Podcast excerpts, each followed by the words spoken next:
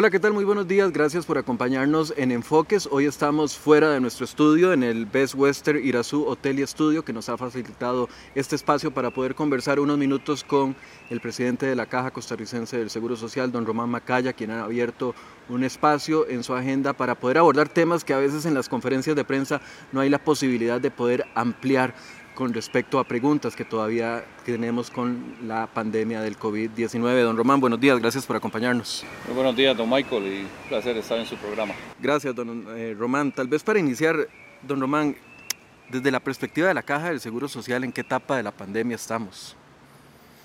Estamos en la primera ola, estamos en una, en una meseta, como llaman algunos expertos internacionales, a las puertas de la segunda. Es que todo depende de de muchos factores, ¿verdad? Eh, un gran, una gran cuota del éxito que se ha tenido en mantener un crecimiento lineal y no exponencial, y eso es un factor muy importante, ha sido la, población que ha reaccionado de forma positiva, que ha, seguido lineamientos, eh, tenemos una población educada que, que entiende lo que está en juego aquí, está conectada con el mundo, ve lo que está sucediendo en otros países y esa, esa población pues obviamente eh, ha hecho un gran sacrificio de quedarse en casa y eso tiene impacto económico y social.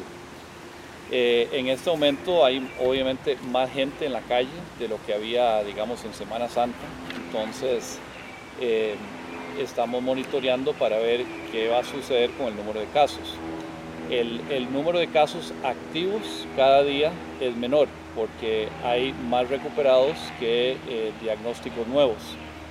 Entonces eso es una curva que ya va hacia abajo del número de personas que están activos y que podrían contagiar a otros.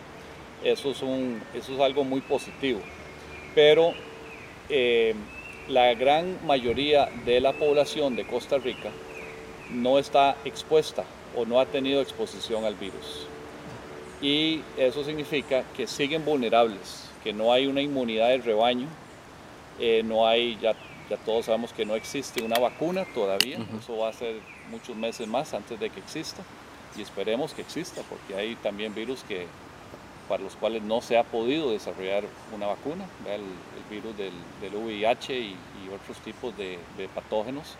Eh, se han hecho investigaciones por décadas y no ha sido posible desarrollar una vacuna.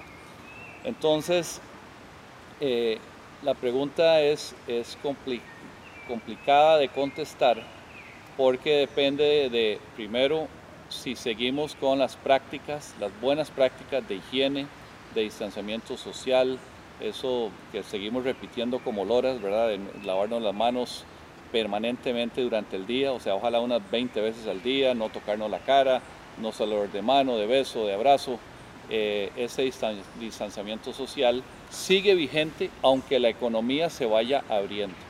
Eso es algo que, tiene que calarle a toda la población. Esas medidas siguen vigentes y son responsabilidad de cada persona. Cómo, cómo vivimos nuestro día a día, eh, no meternos en molotes de gente, eh, estar siempre conscientes de que el virus sigue activo en el mundo yo siempre recuerdo que hace más o menos cinco meses había un caso en el mundo, allá en China, del otro lado del planeta. Al que nadie le prestaba mucha atención. Y todo lo que ha sucedido en el planeta, que se vino a, congelar la economía mundial y todo el contagio que se ha dado y todas las muertes que se han dado, se derivaron de un caso cero, ese paciente cero. Bueno, nosotros tenemos más de 300 casos activos en Costa Rica, en un país de 51 mil kilómetros cuadrados. Entonces tenemos que eh, mantener la guardia en alto a pesar de que haya más actividad económica.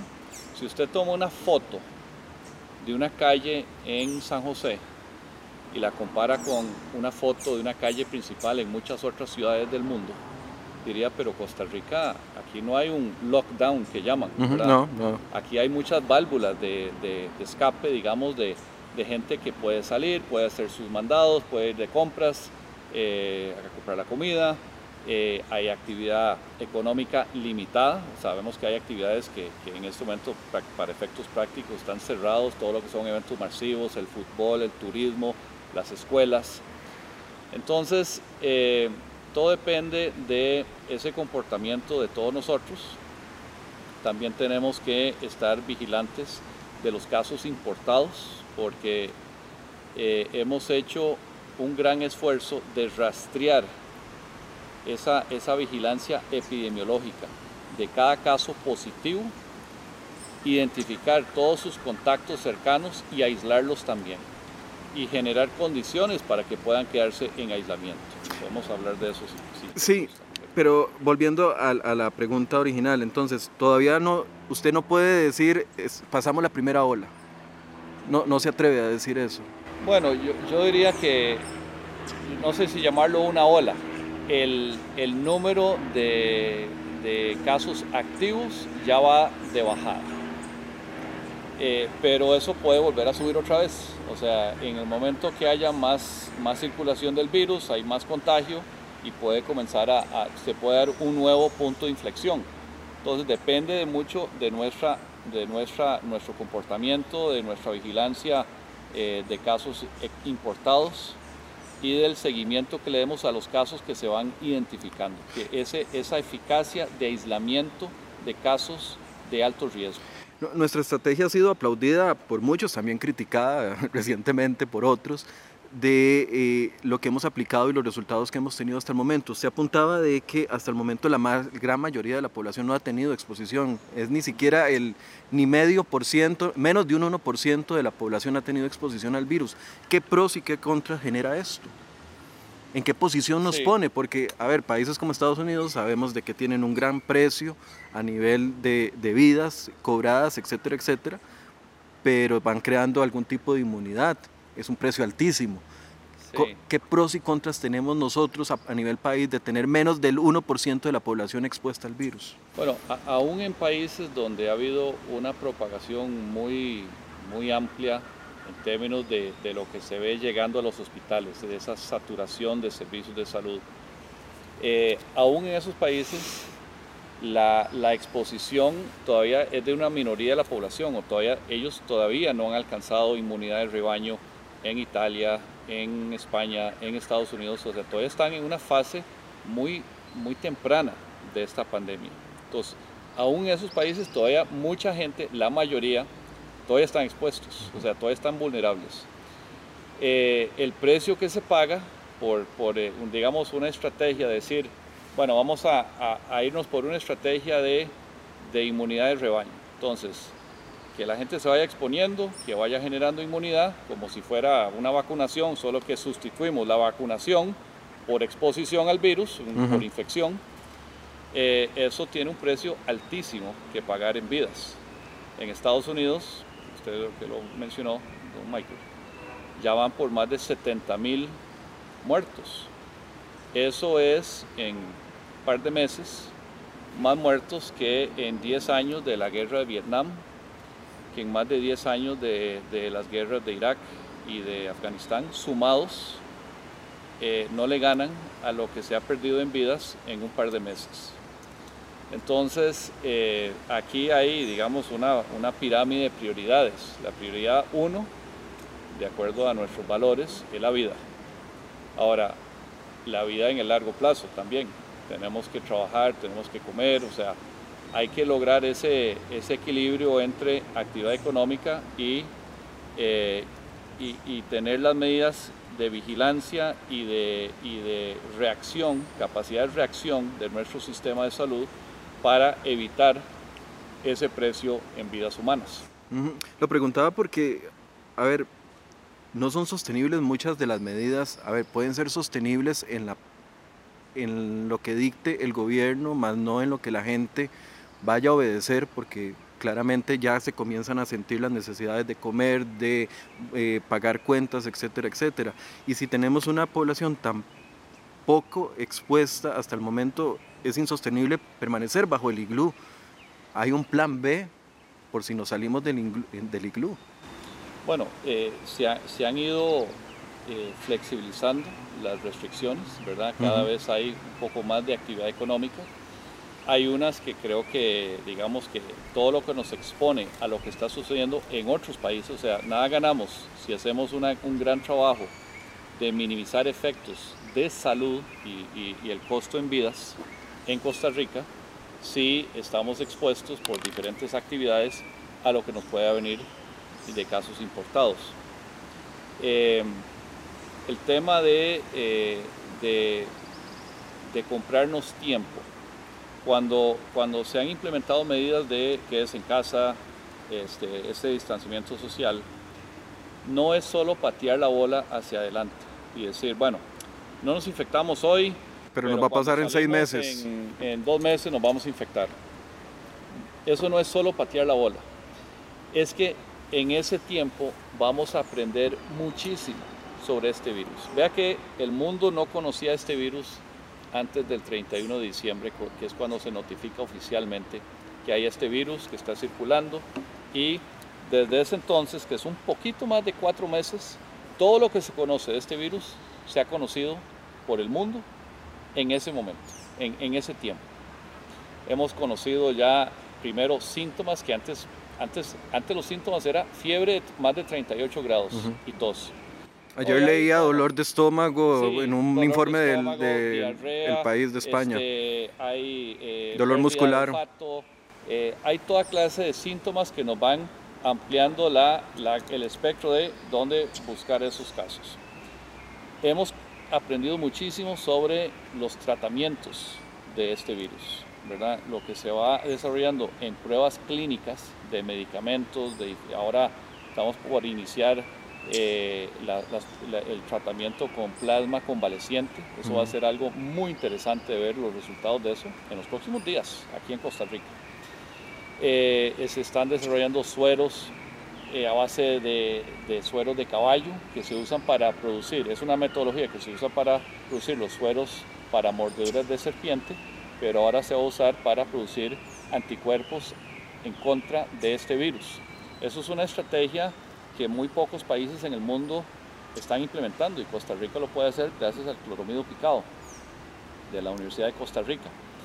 Eso, esos resultados o digamos esos anticuerpos los vamos a tener listos entre 3 a 4 meses por, un tiempo, el, por el tiempo que se dura en generar esta, estas reacciones hiperinmunes en caballos contra proteínas de este virus. Pero eso sería específicamente para las personas que ya tienen el virus, sí. para ayudarles. Sí, Ajá. pero es que, digamos, aquí hay dos factores. Uno es la vacuna.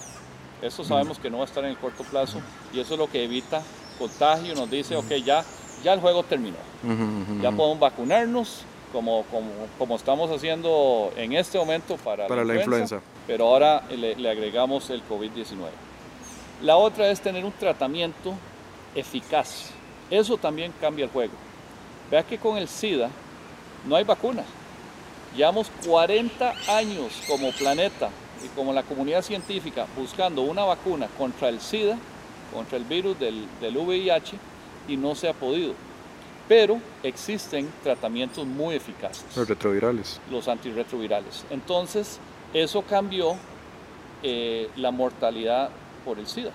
Eh, por, por eso lo que antes se proyectaba como una mortalidad que iba a ser de millones de millones por año, casi que a perpetuidad, se, se, se dobló esa curva gracias a los tratamientos de los antirretrovirales. Eh. Entonces, tratamientos contra COVID-19, contra este coronavirus, también cambian el juego. Aunque y no sean preventivos.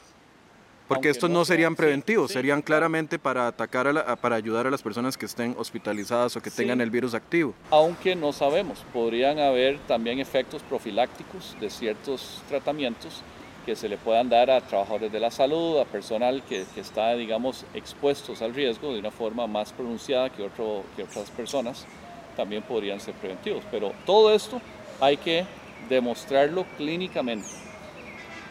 Y este, este virus es de impacto rápido, o sea, no es como el SIDA. El SIDA, la, la, exposición al SIDA se puede dar hoy y tal vez se manifiesta eh, en, en, años. Uh -huh. Aquí se manifiesta en días. Y luego, en dos, tres, cuatro semanas, ese, ese paciente se recuperó o no se recuperó. O sea, eh, se sabe el resultado de si un medicamento es eficaz muy rápido. y sobran pacientes para, para estos estudios clínicos. O sea, hay un enorme interés de los pacientes en participar en estudios clínicos a nivel mundial. Entonces, en las próximas semanas, ni siquiera estoy hablando de meses, se va a conocer una enorme cantidad de resultados clínicos de todos estos estudios. Son cientos de estudios que se están haciendo a nivel mundial de diferentes tipos de medicamentos. Algunos son medicamentos que ya existen, ¿verdad? Que, que, digamos se reorientan para ver si funcionan contra este virus, pero ya, ya, tienen, ya están aprobados, ya están en uso por la población para otros tipos de virus. Otros medicamentos son totalmente nuevos, son una molécula que nunca se ha, nunca se ha comercializado, nunca se ha aprobado por la FDA o el Ministerio de Salud y, eh, y ahí hay que ser más cuidadosos en la investigación porque tal vez no se conocen todo las, el perfil de seguridad de ese producto. Pero lo, lo, lo bueno de, digamos, de, de, lo agudo que es esta enfermedad es que los resultados clínicos se conocen muy rápido. Entonces, en cuestión de semanas, nosotros vamos a tener probablemente exponencialmente más información que nosotros. Entonces, nosotros estamos creciendo en casos linealmente, pero en información estamos creciendo exponencialmente. Esto es como tomar agua de una manguera de bomberos, de la cantidad de información que genera el mundo entero y donde toda la, la capacidad de la caja, los intensivistas, los neumólogos, la gente de farmacoterapia, todos los días se están revisando la literatura a ver qué es lo nuevo que está saliendo de ese día. Don Román, eh, haciendo un promedio, contando todas las personas que hemos tenido hospitalizadas y todas las que hemos tenido en cuidados intensivos, hemos tenido un promedio de 18 personas hospitalizadas en, en los datos que nos ha dado el Ministerio de Salud y un promedio de 9 en cuidados intensivos. Con esos dos promedios, ¿se ha puesto a estrés, a prueba, considera usted, en qué medida nuestro sistema de salud? Eh, bueno, por dicha, nuestro sistema de salud no está saturado, está lejos de estar saturado. Eh, y eso ha sido gracias a que el crecimiento de casos ha sido lineal. Si el crecimiento hubiera sido exponencial, y aquí voy a, esta, esta mesa de madera, así que la voy a tocar, ese crecimiento eh, no está escrito en piedra de que tiene que ser lineal es, es por la reacción de la población, es por las medidas que se toman, es por el aislamiento de los casos positivos y sus contactos cercanos. Todo eso junto ha hecho que los casos crezcan linealmente.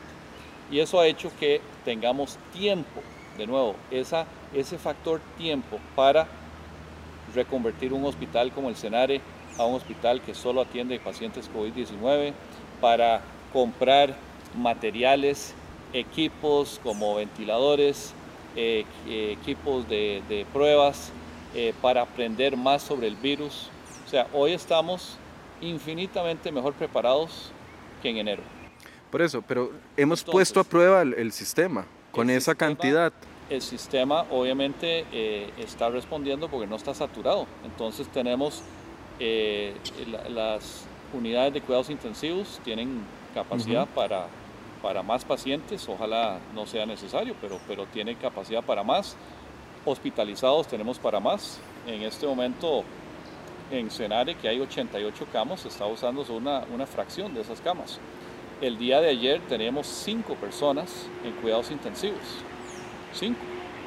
Eso es, es un gran logro porque le permite a los intensivistas y a todos esos médicos eh, que, son también la fortaleza de nuestro país, tener gente tan buena en, especialidades que se ocupan para esta pandemia, que no están saturados, que ellos se pueden enfocar en estos pacientes.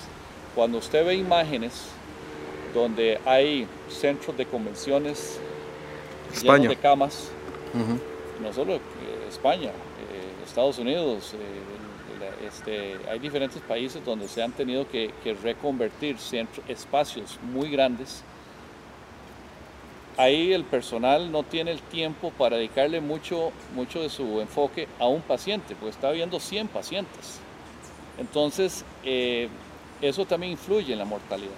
Eh, es, la saturación del servicio, pero la saturación también de la atención de los especialistas. Entonces, nuestros buenos datos, nuestro buen comportamiento de la población, el tiempo que se ha ganado, eh, también aquí una otra vez no, no, ha puesto a prueba la capacidad máxima del, del sistema de salud todavía.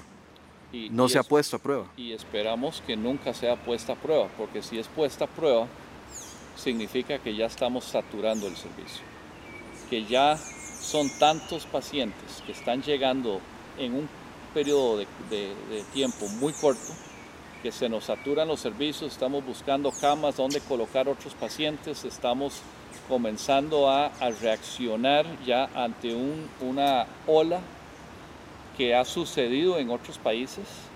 Ayer en la conferencia de prensa, don Michael, mencionaba una serie de países que tienen poblaciones similares a las de Costa Rica. Hablaba uh -huh. de Bélgica, Bruselas, eh, de Holanda, de este, Suecia, Dinamarca, Finlandia, Noruega, Israel, Singapur. Todos estos son países ricos, con gobiernos serios, nadie los podría acusar de ser populistas, o sea, están enfocados en qué es lo que hay que hacer.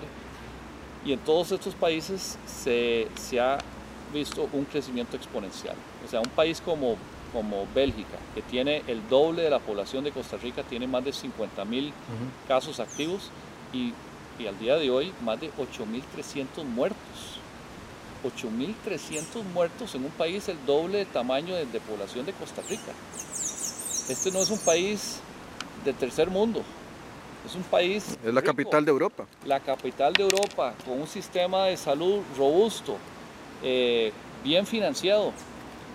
Y cuando se ven esas situaciones que se dan en países con unas capacidades financieras, e infraestructura eh, mayor a la que tenemos en Costa Rica es que decimos aquí la solución no es solo la parte clínica, o sea, no es solo el sistema de salud, es la población también.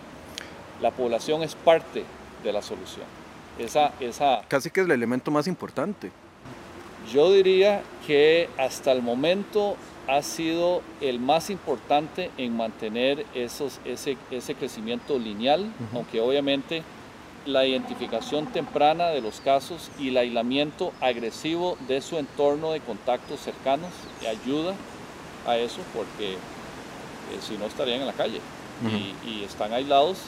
La caja ha tomado medidas como por ejemplo se amplió la definición de incapacidad para incluir las personas aseguradas que están aisladas por una orden sanitaria, ya sea porque es un caso positivo o porque es un caso sospecha, por ser un contacto cercano de un caso positivo, todo ese, aisla, ese aislamiento, eh, esas personas pueden contar con una incapacidad que, que paga la caja. Y eso lo amplió la caja precisamente para que esas personas no se sientan desesperadas de que, bueno, yo, yo es que solo estuve en contacto con esa persona, pero todavía no he salido positivo y estoy aislado aquí, pero bueno, lo tenemos bajo unas condiciones que pueda durar esas dos semanas de aislamiento que se le, que se le ordena por parte del Ministerio de Salud. Don Román, eh, hace unos días el ministro de Salud daba algunas proyecciones levantando todas las medidas sanitarias. Vemos que las diferentes cámaras, especialmente después del lunes que se esperaba una ruta más clara por parte de la Presidencia de la República han insistido en la necesidad de eh, aperturas parciales, controladas, nadie está llamando a la, o al menos de las cámaras con las que hemos conversado, no están llamando a la irresponsabilidad, sino a, a aperturas parciales para poder eh, subsistir. ¿Los escenarios que presentaba el ministro de Salud son los mismos que maneja la Caja del Seguro Social o ustedes tienen escenarios eh, parecidos, distintos, de 58 mil personas contagiadas? Ayer leía a don Luis, Romer, Luis eh, Rosero, el demógrafo, que hablaba que eh, el país podría tener una curva incluso de hasta 64 mil personas contagiadas con hasta 640 fallecidos en un estudio que él mismo ha ido ha estado actualizando y me imagino que usted también conoce esos, esos escenarios de una segunda hora, si se le quiere llamar segunda ola o lo, como se le quiera llamar, ¿está preparada la caja para esos segundos escenarios si fueran así como se plantean? Bueno, nosotros, eh, a ver, primero hay, hay muchos modelos que, y, y, estos, estos son de, las, de, las, de los grandes retos de las autoridades de salud de todo el mundo. Inclusive si uno ve, por ejemplo, los, las conferencias de prensa diarias del gobernador Cuomo de la ciudad de Nueva York, que, ha tenido que atender la, el epicentro de esta pandemia en, en, su efecto en los Estados Unidos, él habla de que, bueno, ¿a cuál curva le creemos? Y es que depende de muchos factores, o sea, hay muchos escenarios que nos llevan a esta curva, otros escenarios que nos llevan a otra curva. Nosotros lo que tenemos que hacer en la caja es siempre ir previendo peores escenarios y rezando que no se den, pero estar preparados para ellos. Eso implica siempre estar ampliando capacidad hospitalaria, porque ahí es donde se dan los muertos, ¿verdad? Es, es, cuando se satura esa capacidad hospitalaria.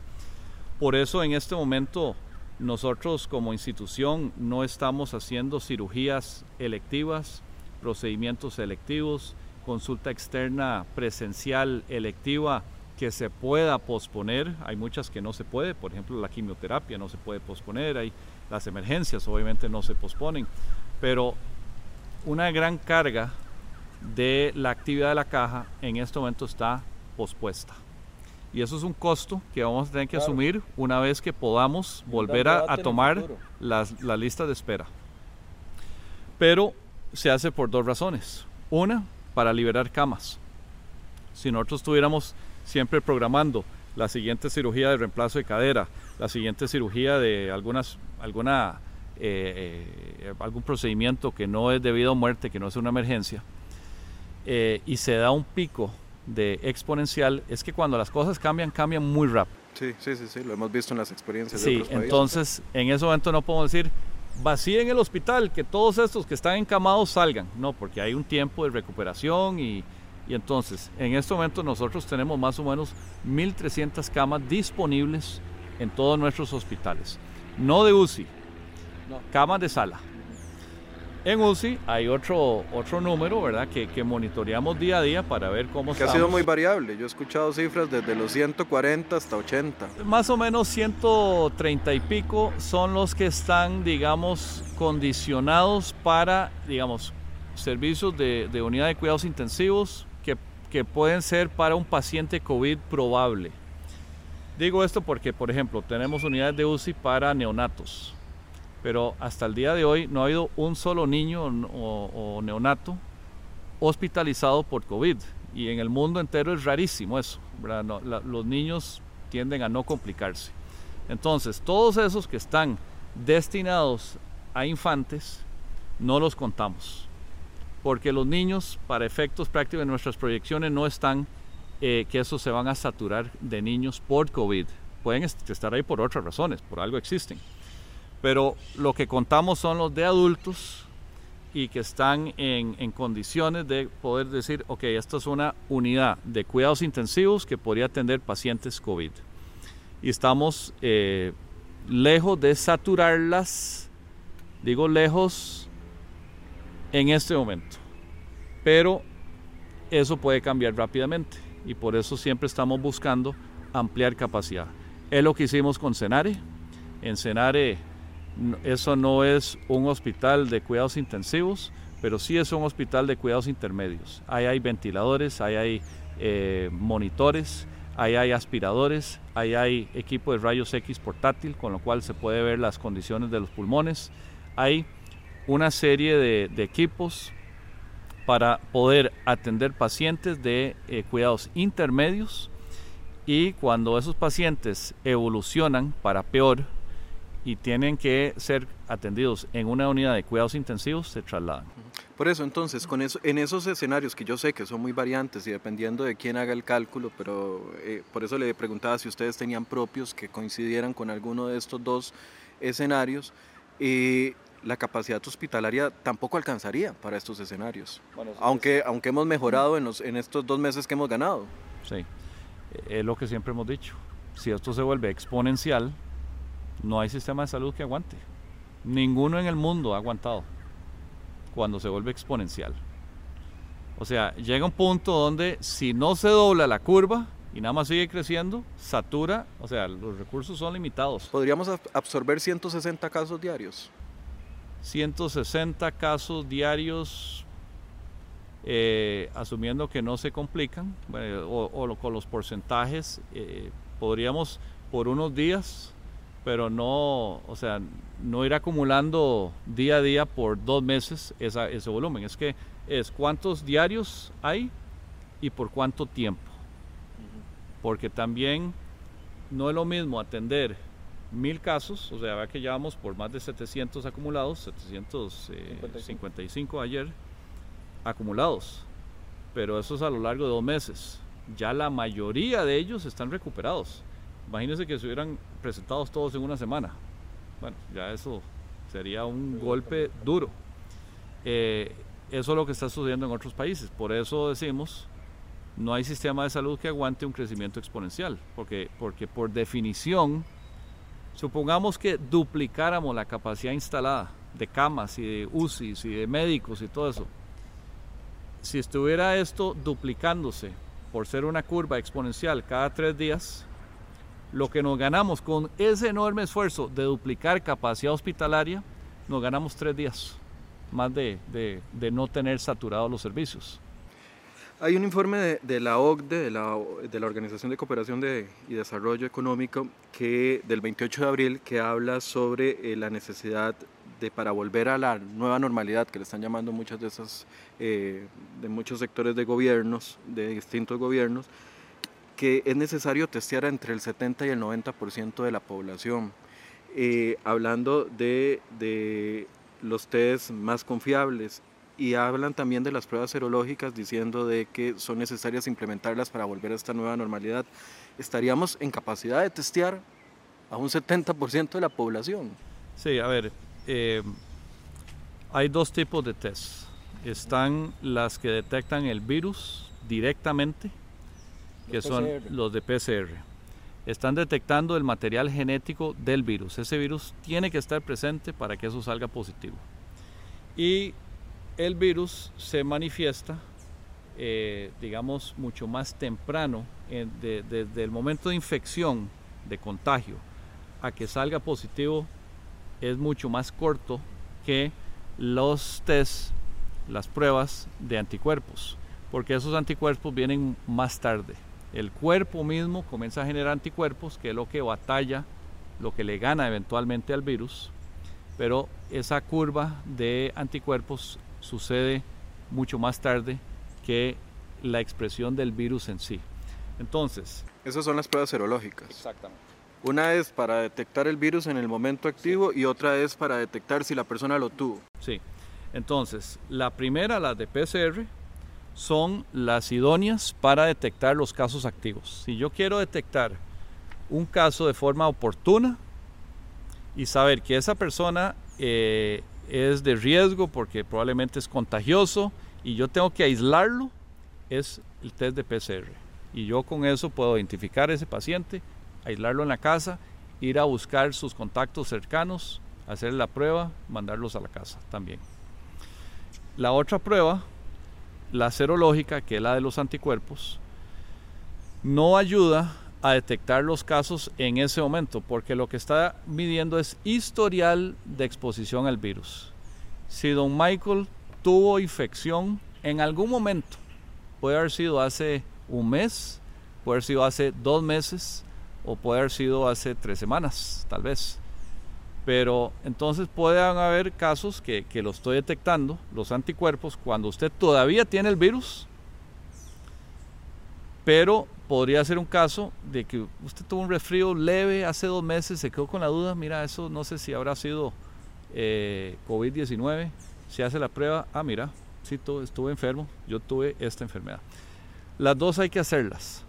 Y de hecho ya estamos entrando en la, en la fase donde ya tenemos que comenzar a hacer las serológicas. Porque nos permitiría comenzar a, a a generar como un tipo de pasaporte de los que ya tuvieron la enfermedad y si asumimos que la infección tiene el mismo efecto que una vacuna en que la infección genera inmunidad, entonces Don Michael puede seguir eh, trabajando, eh, puede estar en la calle, no tiene que, eh, o sea, ya no es un riesgo ni para usted mismo contagiarse, ni usted es un riesgo para terceros. Esas, hay un montón de diferentes pruebas, están generándose a diario diferentes kits. Y lo que se ha visto en, en, ambos tipos de pruebas es que hay que tener mucho cuidado en cuáles se seleccionan. No es solo que sea PCR. ¿Cuál es el, el kit y qué confiabilidad hay de que es reproducible, que es confiable, que es preciso, que es suficientemente sensible para no generarme un negativo falso? Eh, igual con las otras. Entonces, en este momento, el Ministerio de Salud está decidiendo cuáles son los kits o las pruebas serológicas más confiables para comenzar a hacer eso. Y eso, la idea es que e, eso se puede masificar porque ahí no se está orientando a casos sospecha. Es cualquier persona. O sea, no va a tener síntomas porque, porque lo que estamos buscando es que quien ya superó la enfermedad y quien ya podría andar en la calle.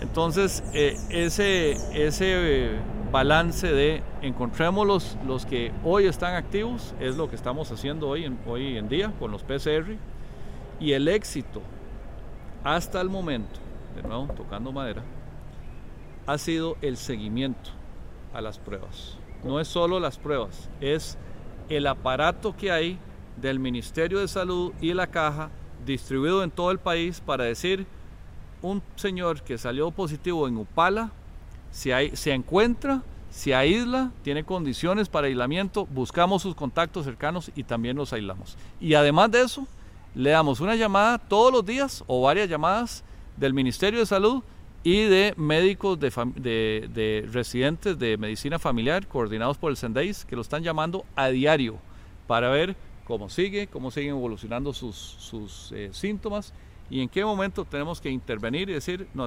este, se está poniendo malito, pasémoslo al hospital. Pero, a ver, eh, sobre las PCR específicamente, lo que dice eh, este informe de la OCDE dice, para que sea eficaz la supresión y de la propagación del virus, la estrategia debe utilizarse muy ampliamente, ampliamente, lo que requiere que se rastree una proporción muy grande de todos los casos, entre un 70, un 70 y un 90 para evitar un nuevo brote del virus. ¿Eso sería posible aquí en el país? Bueno, es que yo, yo no sé si la OSD está hablando de PCR o de... De PCR, los serológicos, lo que le puedo pasar el informe también, por si lo quiere ver. Nosotros como país lo que estamos haciendo es haciéndole la prueba a los que califican para hacerle la prueba. Los sospechosos. y eso se ha ido ampliando. Hace unos meses la definición de un caso para hacer la prueba era una persona que hubiera estado en China, en Wuhan, en un mercado de animales. Tenía que cumplir con eso y además tener síntomas de fiebre, de tos y todo esto, y entonces a esa persona se le hacía la prueba. Luego se, ha ido ampliando a cómo se van conociendo más síntomas, se van conociendo más condiciones, se, se fue propagando en todo el mundo. Ya, ya, ya hoy es un médico que diga, sospecho de algo aquí, voy a hacer la prueba. O sea, ya el criterio médico puede obviar el resto de los criterios. Entonces, eh, ya vamos por, por la versión, creo que la número 12 de lineamientos para hacer las pruebas, cada vez con más amplitud. Que siguen dejando por fuera los asintomáticos. Bueno, depende de las condiciones, no siempre. Por ejemplo, los aviones que llegan a Costa Rica. En este momento están llegando muchos costarricenses que viven en el exterior que quieren pasar la pandemia en Costa Rica. Me imagino que es por los números que están viendo, algo así, pero están regresando en charters de uno a tres aviones por día. Ahí se le hace la prueba a todos, sintomáticos o asintomáticos. Todos los que pasan por migración pasan también por las pruebas. Eh, sitios eh, de comunidades vulnerables lugares donde hay densidades altas con mayor pobreza, ahí se están haciendo pruebas eh, a, personas, y, es como de a manera de tamizaje, a personas de riesgo en lugares de riesgo. No son sintomáticos, pero puede ser un adulto mayor que es hipertenso y está en una zona, una comunidad que si ahí hay un brote es de alto riesgo, entonces se buscan las comunidades de alto riesgo y las personas de alto riesgo dentro de esas comunidades de alto riesgo. Pero aquí sigue siendo una, una cantidad reducida de personas. Cuando muestran los datos eh, todos los días en las conferencias, nosotros hacemos la sumatoria de los, eh, de los casos eh, reportados más los descartados y hasta ayer no habían superado las 10.000 personas y los 13.000 me parece test más o menos. seguimos testeando poco o no. Bueno, seguimos testeando donde hay que testear y le damos un seguimiento. Es que los números, si nosotros dijimos, bueno, eh, seríamos exitosos si estuviéramos haciendo 100 mil, depende qué hacemos con esa información. Es, no es solo hacer la prueba, es cómo se orienta la prueba, la cobertura que tiene Costa Rica con todos los EBAIS que tenemos, 1056 EBAIS en todo el país, donde la gente puede llegar y decir, tengo estos síntomas y entonces ahí ya entró al sistema de salud y se le orienta para que se le haga la prueba. Eso es algo que muchos países no tienen. Entonces, nada se gana con hacer un test masivo en la calle, decir, bueno, al que pase aquí, pues vamos a hacerle la prueba. eso tiene algún efecto si es un sondeo, una, una encuesta, que es lo que estamos haciendo básicamente con los, los que ingresan al país, ya sea por transporte de digamos, de camiones, de todo lo que es comercio, que sigue activo, o personas llegando en avión, que están llegando a pasar la pandemia en Costa Rica. Eso se le hace a todos, síntomas o no síntomas. Pero vea que los números han ido bajando de, de hace mes y medio, dos meses, los números diarios eran más altos. Eso es porque se ha, se ha tenido éxito identificando los casos y aislándolos, identificando y aislando, no solo el caso, su entorno.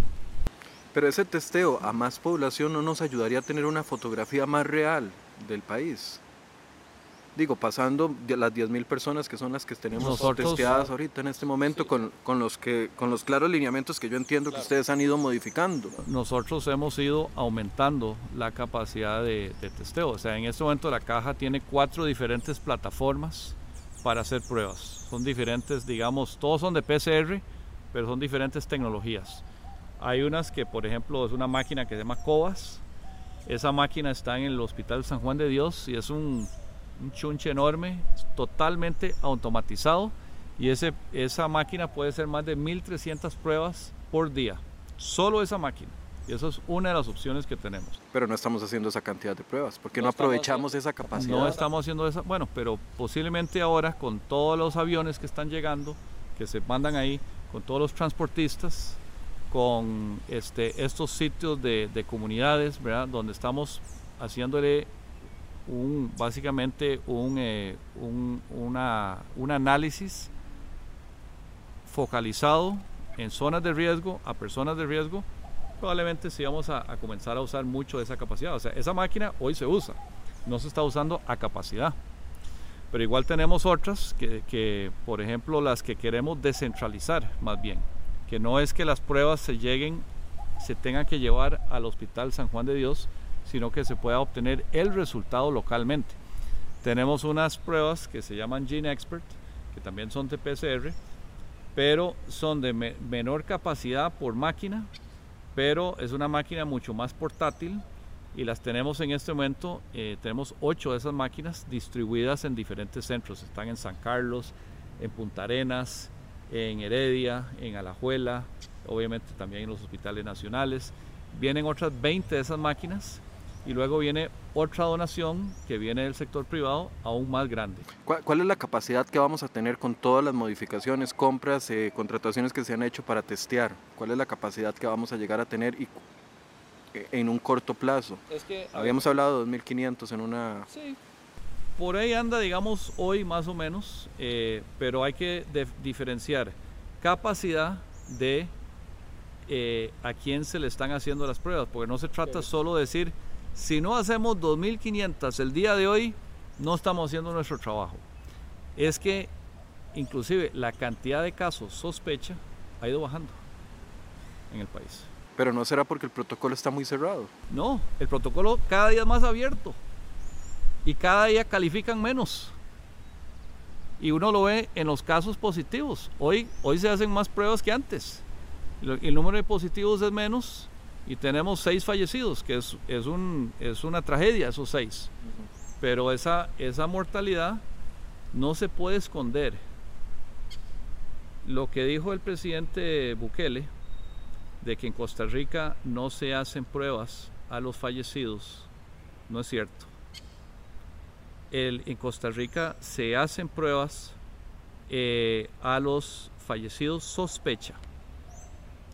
Y bueno, el presidente Bukele probablemente no, no, no tiene por qué conocer esa, esa información, pero aquí ya le hemos hecho la prueba a una serie de, de, personas que... no de eh, estos seis, sino otras personas que fallecieron en el mismo tiempo. Sí. esos seis estaban en el hospital positivos, pero personas que llegaron de repente a un hospital que eh, se diagnosticó, eh, bueno, que venían con síntomas y, y, fallecieron. Y todavía no se le ha hecho la prueba, pero falleció.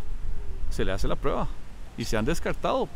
O sea, eso es algo de nuevo eh, que, que, nosotros lo conocemos, no lo tienen por qué conocer los otros personas fuera de Costa Rica, pero se hace. O sea, ese análisis, las pruebas se hacen no solo a los vivos, se hacen a los muertos que son casos sospecha.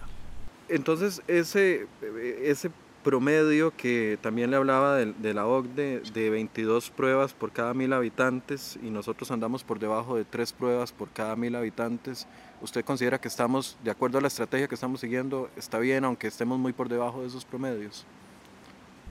Bueno, nosotros vamos aumentando la capacidad pero y se va ampliando la gama de, eh, de casos a los cuales hay que hacerle la prueba, pero el, aún con esa amplitud de criterio y con más capacidad, están calificando, sospecha, menos. Ahora estamos entrando ya a otra etapa. Estamos haciendo las pruebas a todos los que llegan al país, por la ruta que sea, sintomáticos o no sintomáticos. ¿Y por qué? Porque uno de los riesgos que tenemos abiertos son los casos importados. Que ya lo veíamos en los datos de ayer, por ejemplo, en el centro de aprehensión de personas sí, de migración. O sea, eso, esos, esos casos de personas que vienen son los que tenemos que tratar de identificar lo más oportunamente posible y aislarlos. Dos preguntas más sobre pruebas para pasar a otro tema, porque yo sé que el tiempo es limitado. Eh, si llegáramos a un contacto comunitario o a una transmisión comunitaria, esa capacidad de 2.500 pruebas diarias sería mayor o sería la misma? Si cambiáramos de escenario. Ah, no, si, si nosotros cambiáramos de escenario y, hubiera, ya este, comienzan a, a ver eh, por definición más gente circulando con síntomas y, y hay una, una, transmisión comunitaria, el número de pruebas va a aumentar. Y, porque porque la, la, la situación lo va a exigir y nosotros hoy tenemos la capacidad de, de aumentar el número de pruebas. A ese techo de 2.500. Bueno, hoy andaría alrededor de eso, asumiendo que tenemos todos los, los, reactivos, porque ese es otro tema, ¿verdad? que a veces las casas comerciales que venden estos reactivos, no, es que no es solo tener la máquina, tenemos las máquinas y, algo, y vienen más de camino, pero hay que tener los reactivos para, para llevar ese ritmo. Eh, hoy los tenemos, no nos hemos quedado sin reactivos, pero no entregan en así a, cantidad que, uno podría decir, bueno, aquí ya, ya tengo asegurado los próximos tres meses de pruebas. Van semanalmente eh, entregando reactivos. Y eso es algo que se está dando en todo el mundo, porque todo el mundo está en, la misma situación. Eh, ¿Cuáles medios o cuáles han sido los medios de, de contratación utilizados para la compra de todas estas pruebas y cuántas tenemos listas no capacidad, sino digamos en stock para realizar. ¿Cuántas tenemos? Eh, depende del el tipo de tecnología. El, Hablando de las PCR. El, sí, todas son PCR. en su variedad. todas son PCR. Las, a ver, nosotros tenemos en... Hay unas que se llaman Sijin, que es un, proceso un poco más manual, son lo que llaman tecnología abierta de PCR. Ahí hay más o menos eh, 5.000 en, en este momento, están en varios hospitales.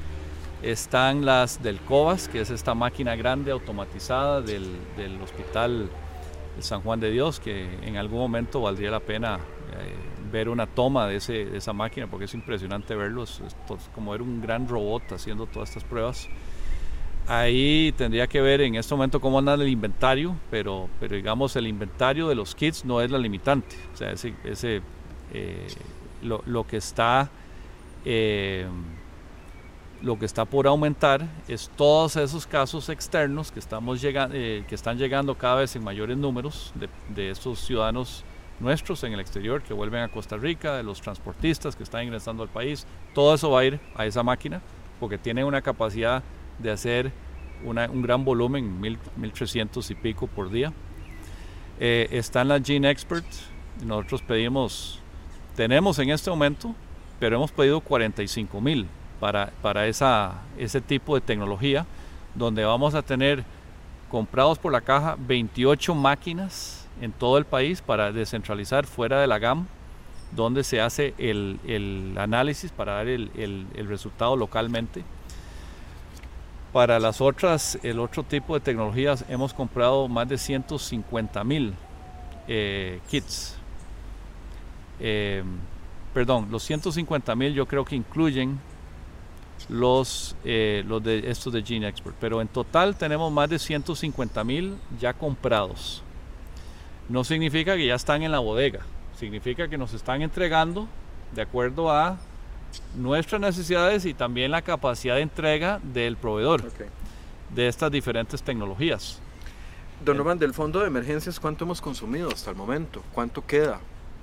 Eh, ese dato, Estoy corriendo porque ya el tiempo me está, me está ganando. Sí, ese dato eh, creo que andábamos por 30 y pico de mil millones. Eh, el fondo era de 45 mil millones de colones y se le agregaron otros 20 mil millones para fortalecerlo, o sea, se subió a 65 mil millones.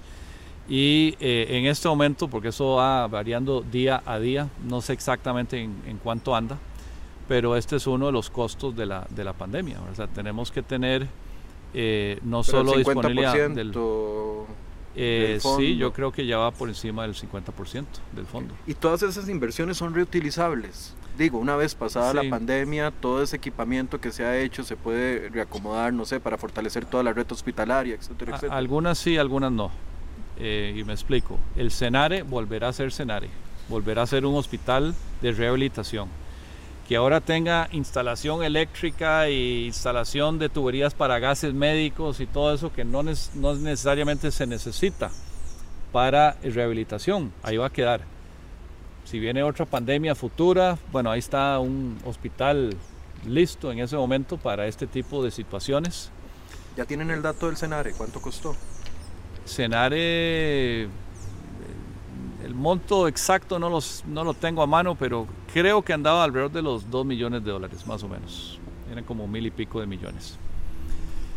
Eh, luego está lo de, eh, digamos, los ventiladores mecánicos. Esos quedan en la caja. Ahora estamos comprando una gran cantidad, más de 300 ventiladores, que nunca en la caja hemos comprado tantos ventiladores en tan poco tiempo porque la situación lo amerita, porque ese es un cuello de botella. No queremos que suceda lo que ha sucedido en España y en Italia, donde médicos tienen que escoger a quién le dan el ventilador. Y ahí están tomando decisiones de Dios, ¿verdad? Esos son, no queremos llegar ahí. Eh, pero ese equipo no es, eh, digamos, se puede, tiene múltiples usos, un ventilador mecánico, entonces le queda la caja. Los kits de diagnóstico, eso no, esos son específicos para COVID. Entonces, si a nosotros nos quedara un gran inventario al final de la pandemia, quedará ahí para, para hacer pruebas de, cómo anda circulando el virus, por si acaso, pero eso es algo específico de COVID-19. Entonces depende, hay, inversiones que son muy específicas de, digamos, de este virus que, que, no tienen otros usos y otras cosas que sí tienen otros usos, pero que tal vez en los volúmenes que lo estamos comprando es por la pandemia. O sea, no es lo mismo comprar ventiladores sin pandemia a comprar ventiladores con pandemia. Entonces tal vez después de esto tengamos los, los hospitales con, con una dotación de ventiladores de lujo, eh, cuando no estemos en pandemia después de esto. Y con respecto al SEDACO, eh, con la baja población que ha existido hasta el momento, creo que la máxima que hemos tenido es cuatro pacientes al mismo tiempo. No, bueno, ayer teníamos cinco okay. y creo que entró uno eh, esta mañana. ¿Se ha subutilizado? Porque mucha gente ha, ha pensado eso. Bueno, pongámoslo así, eh, no está funcionando a capacidad por dicha. Yo prefiero que nos critiquen por haber tenido, por tener un hospital listo y tener mucho menos pacientes que su capacidad, que la alternativa de se nos presentaron todos estos casos y por qué no previeron dónde se iban a tratar esos pacientes. De nuevo, las situaciones pueden cambiar rápidamente. O sea, esto eh, cuando se dice, mire, está subutilizado, bueno, no sé si, si podemos decir eso en un mes, o en dos meses, o en cuatro meses, no sabemos. Entonces hay que tenerlo. Y como ese es un hospital dedicado a COVID-19, no podemos tener otro tipo de pacientes. Ahí no podemos tener pacientes de rehabilitación en un cuarto y el cuarto al lado vamos a tener un montón de, pacientes positivos COVID-19. Entonces eso eh, es algo que tenemos que, monitorear. Es que otro, hablando con algunas personas de hospitales dicen que hay otros centros de salud que requieren apoyo y no dan abasto, mientras que en el SEACO hay gente que, que no está haciendo prácticamente nada. Que ¿Por qué no existe esa flexibilidad para fortalecer otros servicios de emergencia en, mientras tanto el SEACO no se vaya a necesitar como se planteó en un principio?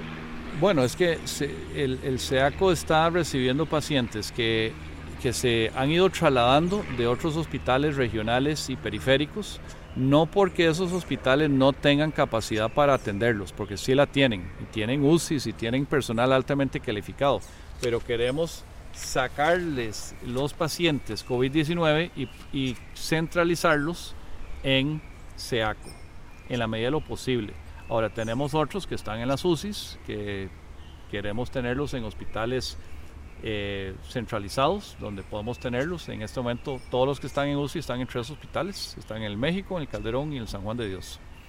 Y luego hay unos cuantos que están no en Senare o en el SEACO, pero están en sala de hospitales, algunos en los mismos hospitales donde estaban en UCI y salieron y bueno, se dan de alta eventualmente, pero con una etapa intermedia en sala. Entonces estaban en el mismo hospital donde estaban en la UCI, pero ahora están en, sala. Y después salen. O sea, hace un par de días sacamos ya un paciente ya de la UCI, pero no salió del hospital. Todavía, está en el hospital, pero ya no en cuidados intensivos. Mejoró. Eh, la, la, mayoría de los hospitales del país no tienen pacientes COVID-19, porque, precisamente porque los hemos ido centralizando y porque no tenemos tantos casos. Al día de ayer creo que eran 17 que teníamos en hospitales, en todo el país.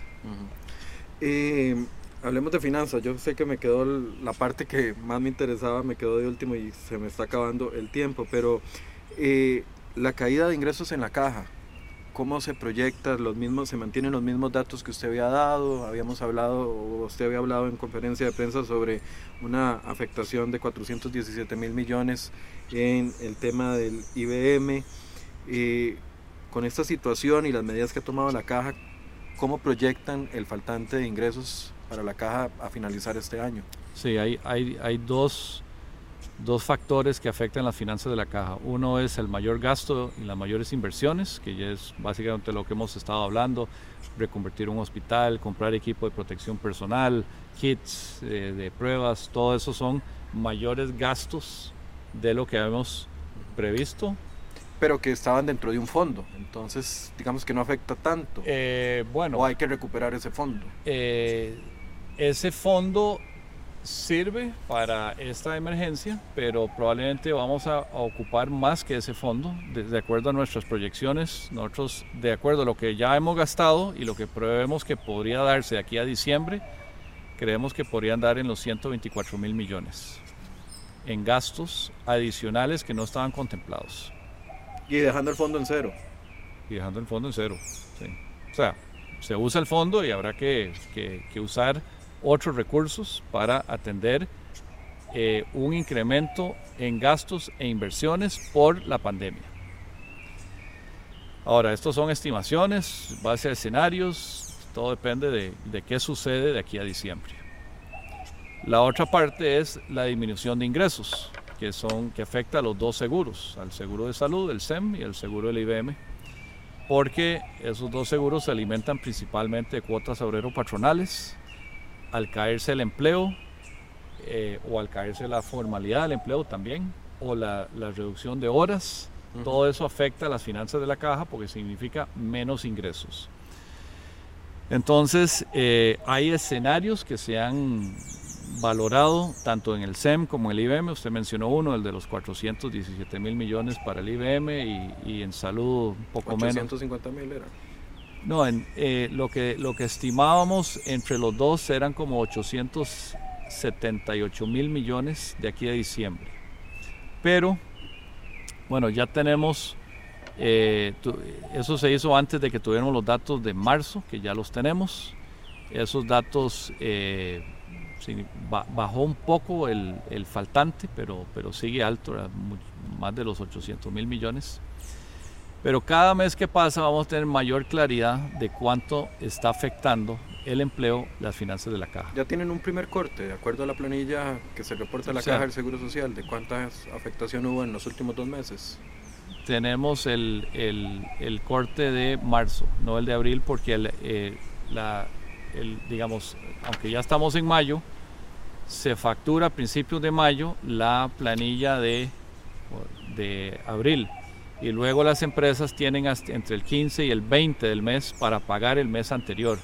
Y ahí es donde ya, ya llega la realidad. ¿Cuánto entró en, efectivo? No cuánto facturamos, sino cuánto pagaron las empresas y, los trabajadores independientes. Hasta finales de abril vamos a tener la, de mayo la fotografía completa. A finales de mayo tendremos la fotografía de abril. Hoy tenemos la fotografía de marzo. Entonces, y marzo fue es el, el arranque de esto. Sí, el primer caso fue hace dos meses, al, día de hoy, ¿verdad? Eh, y digamos, se comenzaron a, a, incrementar las medidas restrictivas, eventualmente se cerró el turismo, se cerraron las escuelas, se cerraron muchas actividades económicas. Entonces, marzo nos da una idea, pero no, la gente todavía no ha sentido el, el impacto pleno del, del cierre o de las restricciones a la economía. Eso creo que lo vamos a sentir más en abril. Entonces, hasta final de, mayo tendremos ya datos duros de cuánto realmente ingresó de pagos del el mes de abril. Y eso va a ser un dato muy importante para nuestras proyecciones, porque los datos, don Michael, que usted mencionaba de, eh, que sé 417 millones de impacto para el, para el IBM, o hay, hay otros datos para el SEM, son en base a escenarios. ¿Qué pasaría? si eh, tuviéramos una baja de 20% el primer mes y después 30% el segundo mes, etcétera, y estimando una, un desempleo de, de, cierto tamaño, o sea, esta cantidad de personas perdiendo su trabajo. Bueno, esos son escenarios. Hay un escenario optimista, uno medio y uno, digamos, eh, más pesimista. Pero fueron hechos sin datos duros. Ni siquiera teníamos el mes de, de marzo cuando se dieron esos, esos escenarios. Ya tenemos un mes, pero fue el primer mes, el, mes que arrancó este impacto ya en la, en la economía costarricense. Y eh, el mes de abril va a ser importante para ver ya un mes de, pleno impacto. Y el mes de mayo igual va a ser muy importante porque ya eh, son las expectativas del empresariado costarricense, de cuánto va a durar esto. O sea, por eso ninguna decisión es fácil. Estas decisiones de, reabrir ponen en riesgo de, mayor contagio y tenemos que tener capacidad de, detectar esos casos y aislarlos rápidamente para que no tengamos crisis sanitaria al momento que estamos eh, aliviando crisis económica. Ese siempre es el, balance que, se, que se busca. Don Román, ¿y se plantean de, de dónde podrían salir esos recursos? Esos 870 mil millones, si fuera un faltante, o sea, vamos a acudir al fondo eh, a tocar las reservas, vamos a acudir a una elevación de, la, de, de las cargas sociales, vamos a acudir a una capitalización por parte del gobierno central. O sea, ¿qué escenarios se manejan? Sí, bueno, primero eh, eh, hay, hay, discusiones que, que están encaminadas. Eh, hemos tenido una reunión virtual con los jefes de fracción, hemos tenido reuniones con el Poder Ejecutivo para presentar el escenario de, de lo que está enfrentando la caja. La caja tiene reservas en los dos seguros, reservas que son para el SEM, para el Seguro de Enfermedad y Maternidad, y reservas que son para pensiones. Tienen diferentes usos. En pensiones obviamente es para pagar pensiones. Y los, ese es el de 2.9 millones, billones. Eh, sí, ese es el más grande. Y el, de, el, el del SEM, eh, es, esas reservas tienen nombre y apellido que son proyectos de infraestructura, o sea, es del portafolio de inversión de la caja. Ahí están hospitales que ya, proyectos grandes que ya están encaminados, como el Hospital de Punta Arenas, el Hospital de Turrialba, la Torre Nueva del Hospital de México, la Torre Nueva del Hospital Calderón Guardia. Y hay un portafolio de proyectos que todavía no han iniciado, pero que, que ahí, ahí está el financiamiento, en esas reservas. Entonces, lo que buscamos es que no tengamos que... E, esas reservas están invertidas en títulos. Esos títulos tienen nombre y apellido. Este, estos títulos están invertidos, pero son fondos para, que sea el Hospital de Cartago, el Hospital de Limón, diferentes proyectos, que o, el, o el fideicomiso, que tiene una gran cantidad de áreas de salud en todo el país. Si nosotros, a ver, normalmente, si no hubiera pandemia, esos títulos tienen vencimientos y se reinvierten en títulos a menos de que ya el proyecto, el proyecto arrancó y ya se requieren de desembolsos. Si nosotros tenemos que no reinvertir títulos y usarlos para atender la pandemia, estamos afectando financiamiento para el portafolio de inversión. O sea, el dinero no crece en los árboles, esos fondos son para inversión de, infraestructura que es necesaria en todo el país. Hay una necesidad de la caja de crear infraestructura moderna, hospitalaria y, dotarla del equipo que, requiere una población que se está envejeciendo rápidamente. Así que tomarlos para, para financiar el, faltante de flujo de caja por la pandemia no es gratuito. No es que teníamos ahí un dinero sobrante y que dicha que lo tenemos, ahora lo usamos para esto. No, ese dinero es para inversiones. ¿Y qué sería mejor, tocar inversiones o tocar pensiones? Bueno, los dos igual de fatídicos. Es que los dos, los dos tienen eh, menos ingresos. O sea, la caída de ingresos es en los dos. Si nosotros comenzamos a... O sea, nosotros no podemos tomar títulos de pensiones para financiar salud. Okay. Ni viceversa. O sea, esos se manejan con una contabilidad separada lo que es, los títulos del, del SEM son para el SEM, exclusivamente. Y los otros son para inversiones. Esos, o sea, estamos impedidos por ley de, de usar fondos de, qué sé yo, de, del SEM para otros, para otros usos. Entonces, eh, igual sucede en pensiones. Si nosotros tenemos que tomar títulos que, que vencen y no reinvertirlos, ahí estamos tocando la reserva de pensiones, no solo intereses. Entonces, eh, pues la idea es con estas discusiones que ya han iniciado, encontrar mecanismos, ya sea por la vía fiscal o por política monetaria, si es posible, o por la, por la ruta que eh, legislativa de encontrar eh, algunos elementos de financiamiento fresco para la caja para compensar el costo de la pandemia, que es un costo, de nuevo, por mayores gastos y por menores ingresos. ¿A qué se refiere con financiamiento fresco?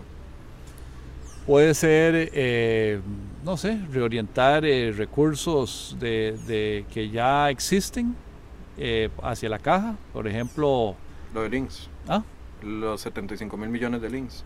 Bueno, podría ser, eh, o sea, no, no, no vamos a, especificar en este momento dónde vendrían, pero, pero hay, hay leyes que generan recursos que tal vez son para un fin y podrían tal vez destinarse a la caja eh, temporalmente o, o, permanentemente, si se quiere decir, bueno, esto ya hay que fortalecer la caja, porque es otro tema.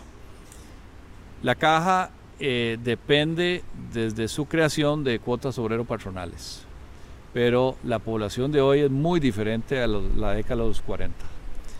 Y lo que estamos viendo hoy, que es una Costa Rica con alto desempleo, demográficamente es igual a como se ve Costa Rica en 30 años. O sea, es como si nos montáramos en una cápsula de tiempo, avanzáramos 30 años, salimos de la cápsula y decimos, ¿dónde están toda la gente trabajando para mantener a todos estos jubilados? Son, los jubilados, ya no están trabajando pero hoy en vez de jubilados están desempleados, pero es el mismo efecto. O sea, lo que estamos viendo hoy es, un, es un, una foto de lo que veremos en el futuro por el envejecimiento de la población. Entonces, de todas maneras, nosotros tenemos que ir diversificando los ingresos de la caja, que no significa abandonar cuotas obrero patronales, pero sí diversificar los fondos, el financiamiento, para que no dependamos tan fuertemente de que es como el 80% de los ingresos de la caja son por cuotas obrero patronales, de, de, una fuente que cada vez es más pequeña y lo que tiene que eh, financiar cada vez es más grande. Cada vez más jubilados, entonces más pensiones y esos pensionados demandando más servicios de salud porque el adulto mayor demanda más, más servicios de salud por la naturaleza de su organismo. Eh, para cerrar, porque ya usted se tiene que retirar, don Román, la caja había recibido cuatro denuncias por supuestas malas atenciones durante la pandemia del COVID. Ya ustedes habían hablado de una eh, concluida. ¿Qué ha pasado con las otras tres denuncias? A ver, hubo la de la de la persona que eh, no, no, le hicieron la prueba dos veces, finalmente se la hizo en el sector privado, salió positivo.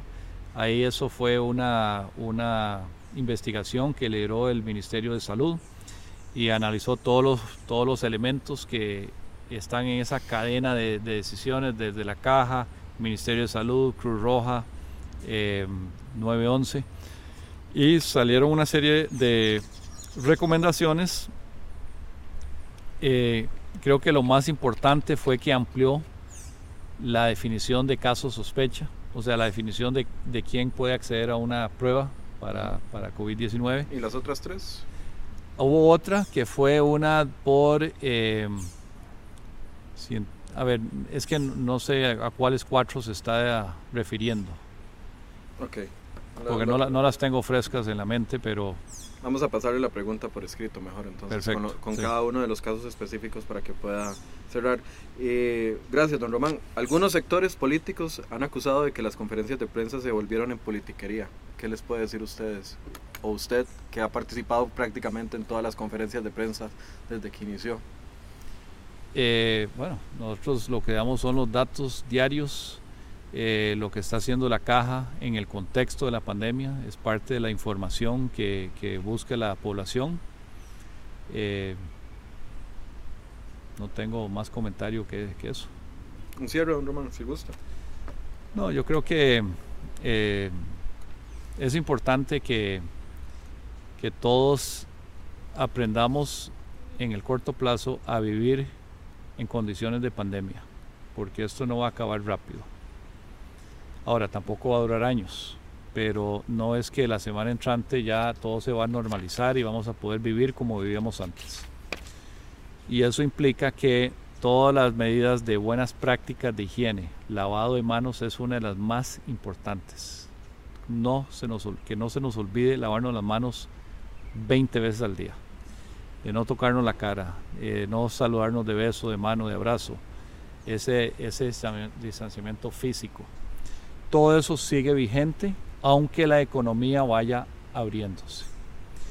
Y si los casos comienzan a subir otra vez, pues probablemente se va a tener que ir tomando restricciones otra vez.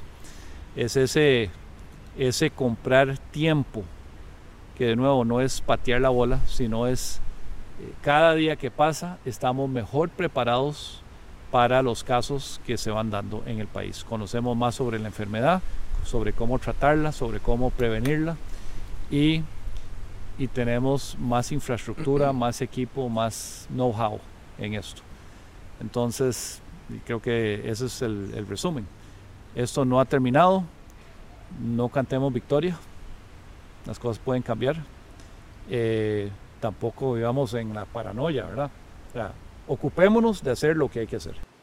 Bien, muchas gracias a don Román Macaya, presidente ejecutivo de la Caja Costarricense del Seguro Social, que nos abrió este espacio para poder conversar con él acá en Enfoques y también le agradezco a Best Western Irazú Hotel y Estudio que nos facilitó el espacio físico para poder entrevistar a don Román. Muchas gracias por su compañía y nos vemos en otro programa de Enfoques. Buenos días.